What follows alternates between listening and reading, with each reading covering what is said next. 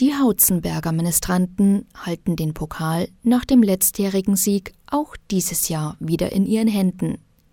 Mit einem klaren 5 zu 0 gegen Fürstenzell haben sie das 33. Diözesanturnier der Spielklasse der älteren Ministrantinnen und Ministranten für sich entschieden und freuen sich natürlich.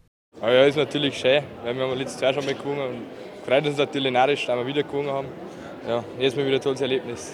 Es hat richtig Spaß gemacht wieder. Wir haben letztes Jahr schon mitgespielt und es ist einfach cool, dass wir da mitspielen dürfen. Mir geht super, ich finde es schön, dass wir gewonnen haben und es war sicher ein schöner Tag, es war viel Fairness dabei und die Schiedsrichterleistung war auch gut. Ja, war sehr schön, also alle Ministranten waren eigentlich faire Spiele dabei.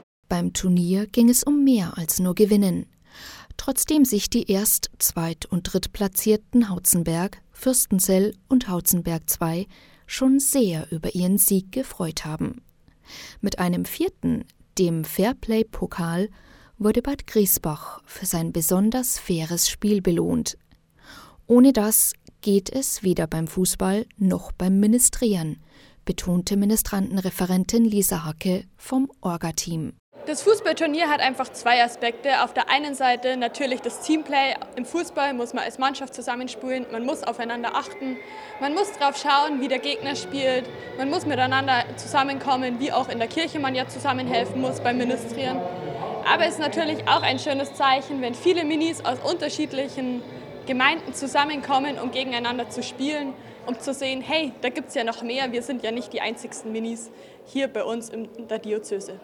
Jetzt geht es zum Bayern Cup.